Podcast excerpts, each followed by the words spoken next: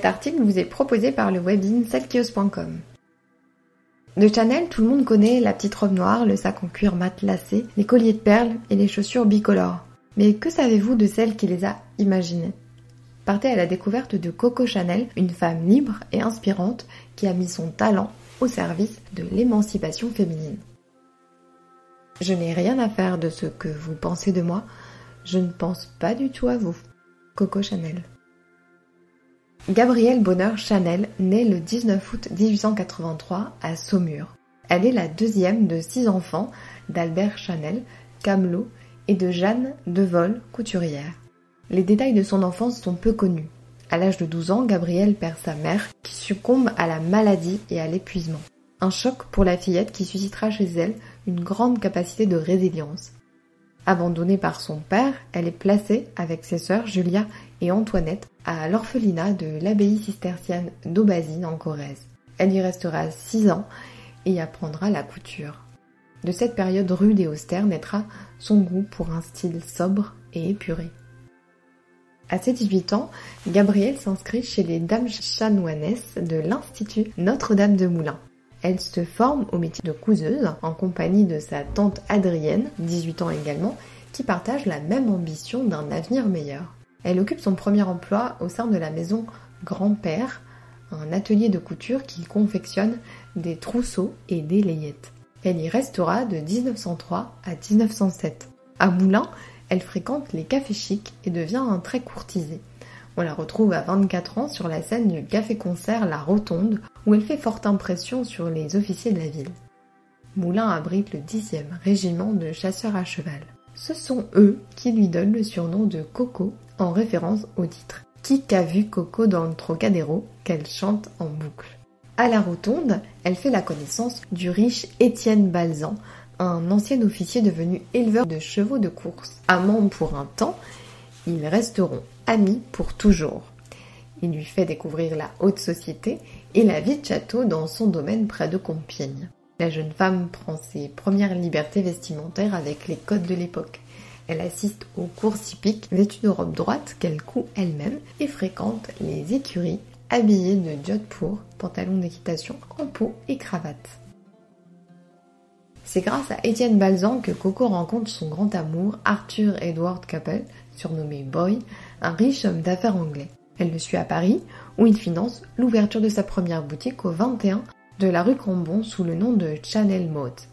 Coco y propose des chapeaux qu'elle achète et qu'elle personnalise. Son style inédit, élégant et sobre plaît immédiatement. En 1913, présentant l'essor des stations balnéaires, elle ouvre une boutique à Deauville. En 1915, une autre à Biarritz. Elle y vend ses propres créations, des chapeaux mais aussi des vestes et des jupes. Cette période marque la naissance de son style avant-gardiste. Coco conçoit des vêtements simples, confortables et pratiques qui libèrent le corps des femmes jusqu'alors enfermées dans des corsets et des robes longues. Pendant la Première Guerre mondiale, la couturière doit faire face à une pénurie de tissus.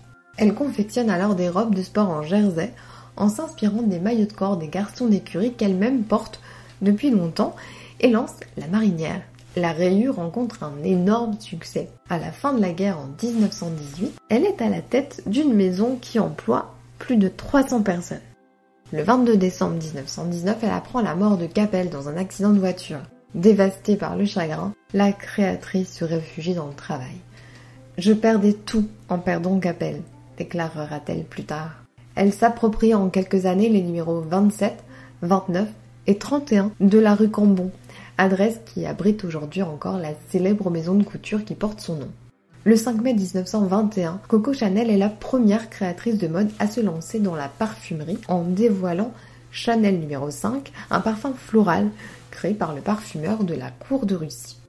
En 1926, elle dessine une robe fourreau droite sans col et à manche trois quarts. Le modèle noir en crêpe de Chine devient iconique et sera maintes fois copié. Elle qui adore les bijoux et ne se déplace jamais sans ses perles, devient la première femme à lancer une ligne de haute joaillerie en 1932. Artiste parmi les artistes, elle se lie d'amitié avec Jean Cocteau, Marcel Proust, Toulouse-Lautrec, Auguste Renoir, pour ne citer que.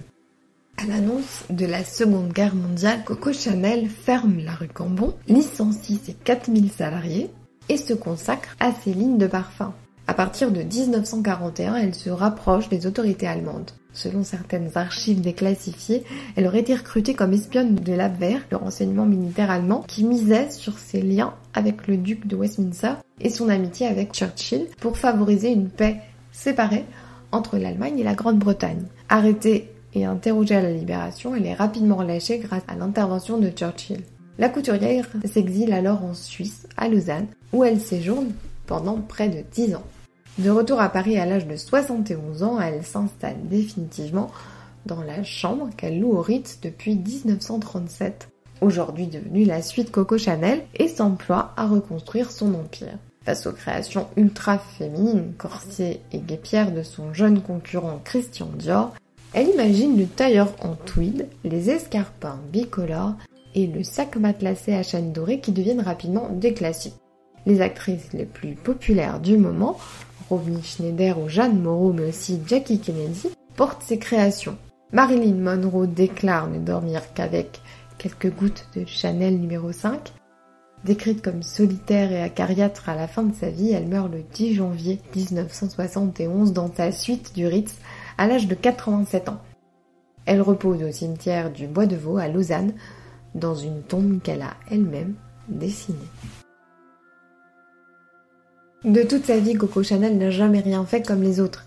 La crainte de déplaire ou de choquer par son mode de vie indépendant ne l'a jamais freinée.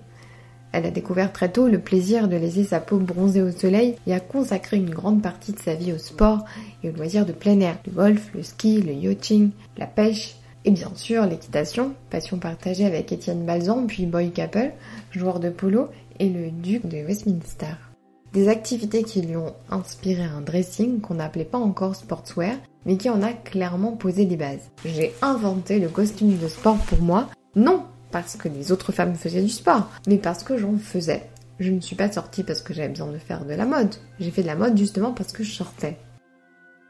Force est de reconnaître que Coco Chanel a démodé tout ce qui avait été fait précédemment. Redoutable femme d'affaires à l'instinct aiguisé, elle a été la première à bâtir une entreprise indépendante et à la dimension internationale.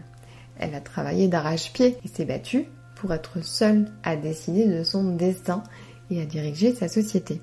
Coco Chanel a inventé une allure et un style qui resteront d'éternelles références. Elle a imposé sa vision d'une garde-robe simple, aux lignes sobres et épurées, qui n'entrave plus les mouvements des femmes et suit leur quotidien. Ne débarrassez pas la table à moins que les hommes ne se lèvent pour le faire aussi.